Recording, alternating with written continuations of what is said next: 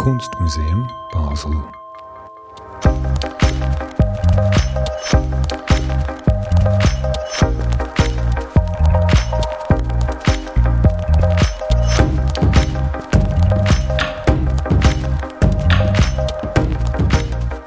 Momentaufnahmen ist ein Podcast des Kunstmuseum Basel. Im Kontext der aktuellen Ausstellung The Incredible World of Photography, die einen historischen Einblick in die Geschichte der Fotografie bietet, wollen wir uns mit zeitgenössischen künstlerischen Positionen aus Basel befassen. Wie gehen Kunstschaffende heute in einer postfotografischen Gegenwart mit dem Medium Fotografie um? Postfotografie ist ein weiter und recht offener Begriff, der oft benutzt wird, um ein Spektrum von fotografischen Praktiken und Bildern zu beschreiben, die sich seit der technologischen Transformation der letzten Jahrzehnte herausgebildet haben. Dazu gehören die Digitalisierung, soziale Medien, aber auch Formen nicht humaner Fotografie, wie zum Beispiel von Überwachungskameras oder von Drohnen aufgenommene Bilder, sowie Google Street View. Wir sprechen hier darüber, wie künstlerische Fotografie heute in diesem fließenden, sich ständig verändernden Zustand aussehen kann. Momentaufnahmen soll also das sein, was der Name verspricht. Eine Aufnahme des Status postfotografischer Praktiken in Basel heute. Die fünfteilige Podcast-Serie Momentaufnahmen wird produziert und präsentiert von mir, Aisha Revella, in Zusammenarbeit mit Daniel Kojakovic, Thomas Studer, Eric Facon und Darren Hain. Mein heutiger Gast ist Emanuel Rossetti.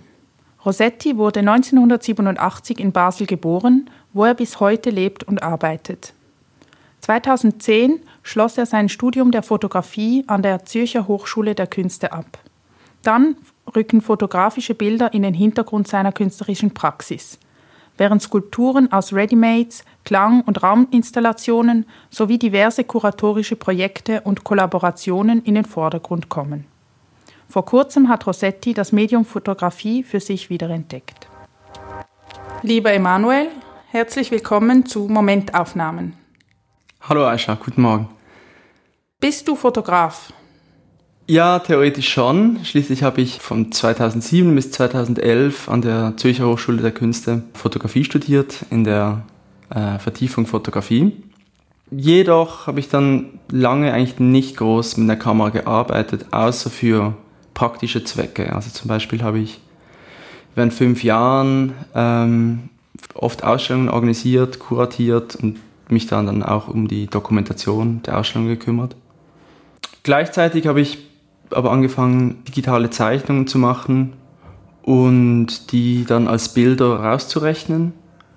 Und ja, das ist ja eigentlich auch eine Form von Fotografie. Also es ist eine virtuelle Fotografie, aber könnte man auch dazu zählen. Das sind ja definitiv technische Bilder. Ähm, 2017 hat das ein bisschen so ein Ende genommen und da habe ich wieder angefangen zu fotografieren, also so seit etwa zwei, drei Jahren. Und was hat dich dazu bewogen?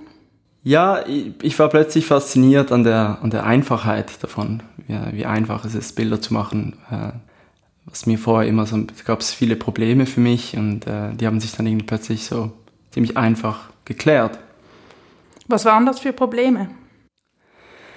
Ähm, die vielen Entscheidungen, die es da zu treffen gab, also der Auswahl der Kamera, Auswahl der Linsen, äh, dann natürlich äh, Positionierung der Kamera, äh, Beschnitt, äh, also das ist jetzt alles abgesehen von, äh, was man überhaupt fotografiert, aber halt das, die ganzen technischen Fragen waren für mich zu zu kompliziert irgendwie und auch äh, dann wie produziert man dann ein Bild, also wie, und wie zirkuliert man es und wie groß ist es oder gibt es eine Größe? Solche, solche Fragen waren irgendwie lange ein bisschen zu, zu anstrengend für mich.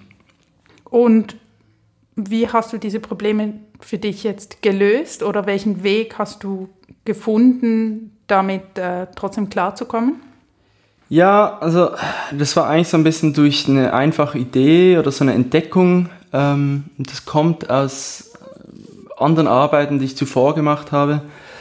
Jetzt rein kontextuell, also ich habe viel mit äh, Türklingeln gearbeitet, die ausgestellt als Objekte oder auch als Soundinstallation und bin dann dadurch irgendwie zum, die nächste Idee war dann so der Türspion und ich bin dadurch zur Fischauglinse gekommen. Äh, das ist eine spezielle Linse, die ein rundes Bild produziert, also ein kreisrundes und somit äh, fällt da schon zum Beispiel mal eine wichtige Entscheidung weg, also die des Hoch- oder Querformats und sozusagen die Bilder sind ähm, immer quadratisch dann.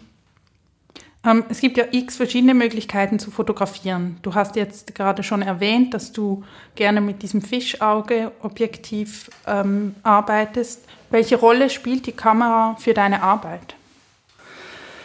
Ja, also das ist etwas, was ich erst vor ein paar Jahren, äh, als mir so wirklich so bewusst geworden ist, dann nämlich die, das, die Kamera, die kommt ja von, ähm, von der Kammer oder so, dem, das ist eine, ein Raum sozusagen. Was mich da interessiert hat, ist, dass man eigentlich immer von einem Raum in den anderen schaut oder von einem Raum in den anderen rein projiziert. Und das war irgendwie immer so ein bisschen eben wie eines dieser vielen Probleme, von denen ich vorher gesprochen habe. Und das Fischauge ist da irgendwie so extrem, weil es sozusagen die 180 Grad, äh, die, also so ein Panorama 180 Grad vor der Kammer dann in die Kammer rein projiziert. Und somit wird diese Grenze so ganz dünn irgendwie, also die verschwindet fast. Und äh, man, naja, die Kamera wird eigentlich so Teil von dem, von dem Bildraum. Also, und, und die, die, diese Grenzen verschwinden irgendwie so ein bisschen mehr. Obwohl man dann natürlich als äh, Betrachter oder Betrachterin sehr viel weiter davon entfernt ist, äh, durch die ganze Verzerrung und, und äh, ja, hat einen enormen Weitwinkel, der eigentlich eine riesen Distanz suggeriert, aber gleichzeitig äh, findet eigentlich auch das Gegenteil statt. Und, und dieses Verhältnis fand ich äh, für mich extrem äh, praktisch. Und äh, das hat natürlich alles, eben wie gesagt, das hat Vorgeschichte, also das mit der, da gibt es ein, eine Verbindung zu der zu ganz vielen anderen Arbeiten, äh, sei es eben die Türklingeln oder aber auch die Kistenarbeiten, die ich äh, seit 2012, 13 äh, mit einem Freund, Tobias Madison, gemacht habe. Und fünf Stück davon sind eben auch gerade ähm, ausgestellt im Kunstmuseum. Magst du die vielleicht mal für unsere Zuhörerinnen und Zuhörer kurz beschreiben? Ja, also das waren eigentlich so, ähm, so etwas, was so zwischen Skulptur und Modell irgendwie stattfindet. Und es sind Kartonkisten, also gefundene Kartonkisten, meistens für Obst, weil da sieht man irgendwie am meisten, wie die zirkuliert sind, oder steht oft drauf, von wo die sind und so. Und dann innen sind die dann oft auch sehr schön, also ein bisschen schmutzig oder haben halt so verschiedene Spuren, also innen und außen. Ähm, es geht aber hauptsächlich um den Innenraum, der, äh, der ausgeleuchtet ist jeweils. Also es ist eigentlich immer die Arbeit ist eine Serie, aber es ist eigentlich immer die gleiche Idee. Es ist immer eine Kiste, die äh, einen Leuchtstoffkörper installiert hat in ihrem Innern und somit, wenn sie ausgestellt wird, auch äh, angeschlossen werden muss und somit in einem klaren Zustand ist von also on, also die Kiste ist dann an, angeschaltet sozusagen. Du hast jetzt gerade eine Kollaboration mit Tobias Madison erwähnt. Was bedeutet Autorenschaft für dich als Künstler? Ja, ähm, also als, ja, als Künstler ist man zwingendermaßen Autor. Mich interessiert äh, so ein, ein, eine Autorenschaft der, der Verhandlung, eigentlich, wo man zwischen äh, Gegebenem und Suggeriertem verhandelt, äh, Kunstgeschichte verhandelt, also eigentlich äh, ja, auch etwas, was auch im Kuratieren stattfindet, aber ich, ich mag eigentlich das Wort vom, also der Arbiter oder so, der, der Schiedsrichter. Ich glaube, das ist eine, eine Autorenschaft, die mich interessiert. Was meinst du damit genau? Mit dem Schiedsrichter als Figur? Ja, also irgendwie, ich, wie ich vorhin schon gesagt habe, ich habe hier lange ähm, äh, auch Ausstellungen organisiert und kuratiert und habe das Wort aber nie so ganz äh, gemacht und äh, ich, ich fand dann Arbiter irgendwie ein interessanter Begriff, der, der auch schon vor Kurator existiert hat. Also zum Beispiel in der ersten surrealistischen Internationalen in Paris, äh, die war zwar von André Breton organisiert, soviel ich weiß, aber Marcel Duchamp wurde als Arbiter gelistet, also als, als die Person, die sozusagen die Ausstellung verhandelt, mhm. ähm, so als Rolle. Und ich fand das irgendwie äh, eine interessante Position, äh, weil einerseits dann Entscheidungen getroffen wird, aber andererseits auch äh, Grenzen äh, aus, so ausfransen zwischen den verschiedenen Arbeiten, zwischen den gegebenen Bedingungen des Raumes.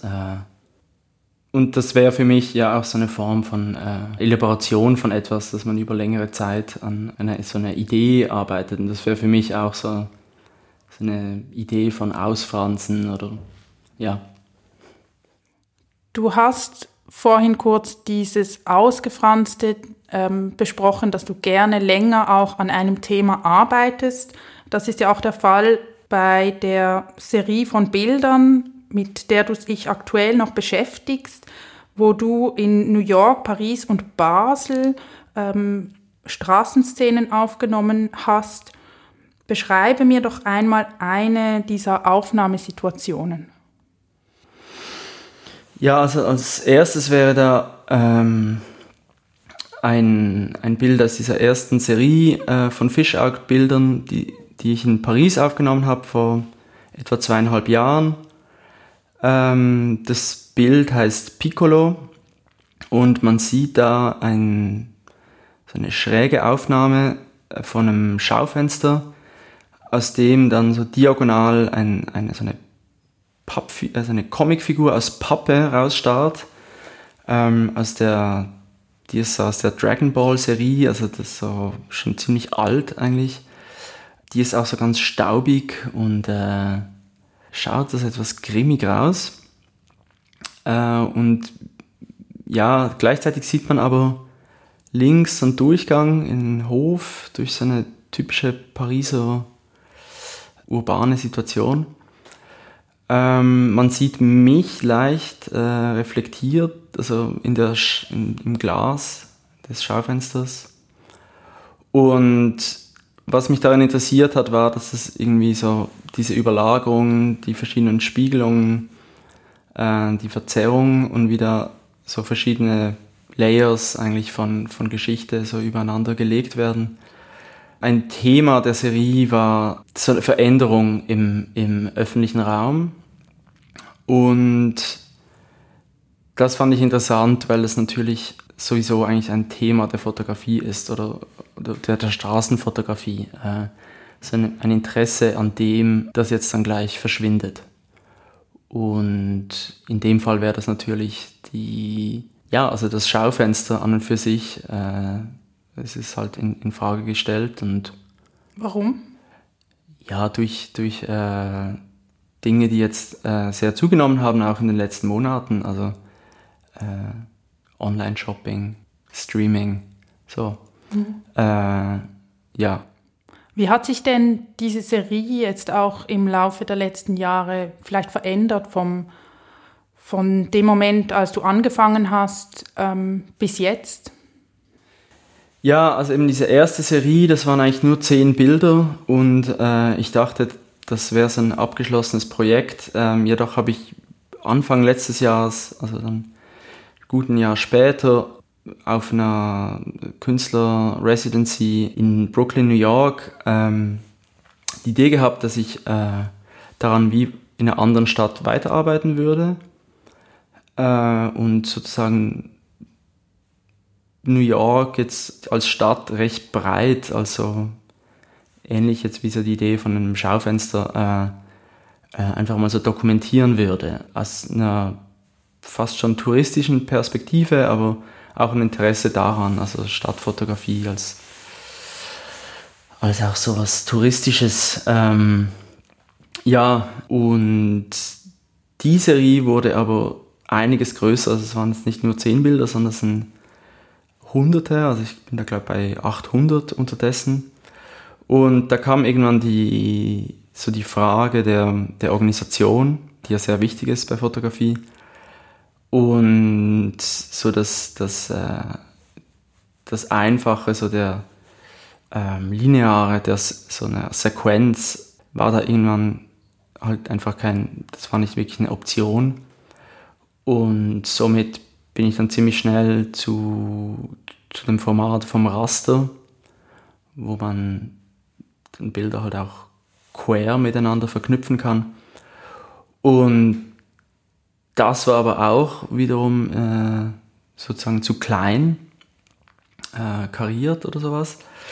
Und da war ich dann plötzlich bei den, der Idee der Typologie, also dass man Dinge gruppiert in Sets von ähnlichen Bildern. Und natürlich kennt man das in der Fotografie sehr gut, also sei es ähm, also vor allem in der deutschen Fotografie, jetzt von August Sanders bis Candida Höffer. Äh, jedoch fand ich es interessant, eigentlich das so ein bisschen im Nachhinein zu machen und auch die, und da bin ich jetzt eigentlich immer noch dran, zwei Jahre später, sozusagen diese Typologien zu konstruieren ähm, aus Bildern, die jetzt gar nicht unter, unter der, dieser Idee fotografiert wurden. Also ähm, zum Beispiel das andere was jetzt hier auch auf dem Tisch liegt, wären, wären zwölf Straßenansichten. Und ähm, ja, die sind jetzt ein bisschen nach, äh, nach Quartier organisiert, wobei ich mir da teils auch gar nicht mehr so sicher bin. Also das könnte auch sein, dass mir da ein Fehler unterlaufen ist und dass diese zwölf Orte jetzt gar nicht so unbedingt im gleichen Quartier sind. Im Quartier welcher Stadt? Also eben New York, New York ja, das genau. wäre jetzt alles im, mhm. ich rede immer noch von dieser New York-Serie. Äh, und das sind also, teils an verschiedenen Uhrzeiten, äh, teils tagsüber, teils nachts. Ähm, man sieht dann aber so, schon allein bei diesen zwölf jetzt so äh, lustige äh, Sachen, wo eigentlich das, das gleiche Bild zweimal fotografiert wurde oder so scheint es. Also auf der dritten Reihe links sieht man hier zweimal eine Straße mit zweimal Wohnhäusern auf der rechten Straßenseite und einer katholischen Kirche auf der linken Straßenseite und einem Baum. Und auf den ersten Blick, äh, das hat natürlich auch mit der Verzerrung von dieser Linse zu tun, scheint es, als wäre das das gleiche Bild, aber das sind eigentlich zwei verschiedene Straßen, die aber dann so wie fast genau gleich ausschauen. Du hast jetzt einige Bilder ähm, beschrieben, die Straßenszenen, also öffentliche Räume ähm, abbilden, aber du interessierst dich auch stark für private bzw. halbprivate Räume. Also ich denke da zum Beispiel an die äh, Treppenhäuser die du immer wieder gerne fotografierst oder zu Anfangs hast du auch kurz dieses Schlüsselloch ähm, erwähnt, das natürlich auch damit zu tun hat. Was interessiert dich an diesen Räumen? Ja, also es geht eigentlich genau, also die, die halbprivaten Räume wie die Treppenhäuser oder so Gänge oder Passagen sind irgendwie so ein, so ein Sinnbild für genau das, was ich auch mache, also mit der, mit der Kamera. Also es geht eigentlich um die Passage an für sich von einem Raum in einen anderen, von einem realen Raum in einen Bildraum und äh, zurück. Mich interessiert es, die Räume auch so zu gruppieren und in so verschiedene Kategorien oder eben Sets und, oder eben Typologien und dann da wie so diese feinen Unterschiede wie so zu thematisieren, aber dann auch wieder aufzulösen oder so äh, damit zu spielen, ähnlich wie ich mit der Organisation von den verschiedenen Straßen, die jetzt ich so in ein Quartier gruppiere, aber man ist sich gar nicht sicher, ist das das gleiche Quartier, äh, mache ich das auch mit eben Treppenhäusern von äh, Freunden, aber auch Treppenhäuser von irgendwelchen Geschäften oder so, Hinterausgänge, eigentlich dann so vermischt werden und somit ein so labyrinthines System entsteht, wo man als äh, Betrachter dann eigentlich durch diese verschiedenen Räume navigiert, ähm, also beim Betrachten. Ja. Etwas, was dich schon lange, ich würde sagen, eigentlich seit ähm, Anfangs deiner künstlerischen Praxis beschäftigt, sind Readymates. Ähm, mich würde interessieren, was dich an Readymates so fasziniert. Ja, also es, da gibt es verschiedene Interessen. Also gibt es ein persönliches Interesse und das ist irgendwie das... Äh ja, ein gutes Ready-Made entsteht ja, wenn man damit Zeit verbringt mit einem Objekt. Also so äh, äh, kristallisiert sich das raus. Ähm, und ja, also das, das ist irgendwie auch so für mich die Definition von Ready-Made. Also wenn man jetzt zum Beispiel an das, äh, was mich auch sehr interessiert hat, äh, die Ready-Mades von Marcel Duchamp, also da, da geht es eigentlich jetzt nicht unbedingt um, um die Thematisierung von einem Objekt als Ware, sondern mehr zwischen, es geht eigentlich um die, um so eine Thematisierung von einer Begegnung ähm, von einem Künstler und einem Objekt. Ähm, etwas, was man als Rendezvous beschreiben kann. Und diese Begegnung sozusagen dann zu inszenieren, sei es in einem Ausstellungsraum oder in einer Dokumentation, ist was etwas äh, Spannendes. Da geht es um Zirkulation. Das ist eigentlich auch der Moment, wo, wo das Thema nicht mehr die Produktion von Bildern ist, sondern ihre Zirkulation. Und ich glaube, das ist etwas, was äh, da gibt es ein, ein Wechselspiel zwischen der Fotografie und den Readymates bei mir. Ähm, ja. Kannst du dafür vielleicht ein konkretes Beispiel machen, wie sich Readymade, also ähm, gefundenes Objekt oder erworbenes Objekt, ähm, das detoniert wird, das seines Zwecks erhoben wird und in den Ausstellungsraum kommt und Fotografie, wie das ähm, zusammenkommen kann in deiner Arbeit? Ja, eben durch, also durch diese Idee von einem Rendezvous, ja. Also das ist wie in einem Fall wäre das, wäre das, äh, wäre das äh, jetzt eine Situation, die sozusagen dann eben fotografiert wird, und im anderen Fall wäre das ein Objekt. Mhm. Ja. Gut, lieber Emanuel, herzlichen Dank für das Gespräch. Ja, vielen Dank für die Einladung. Ciao. Ciao.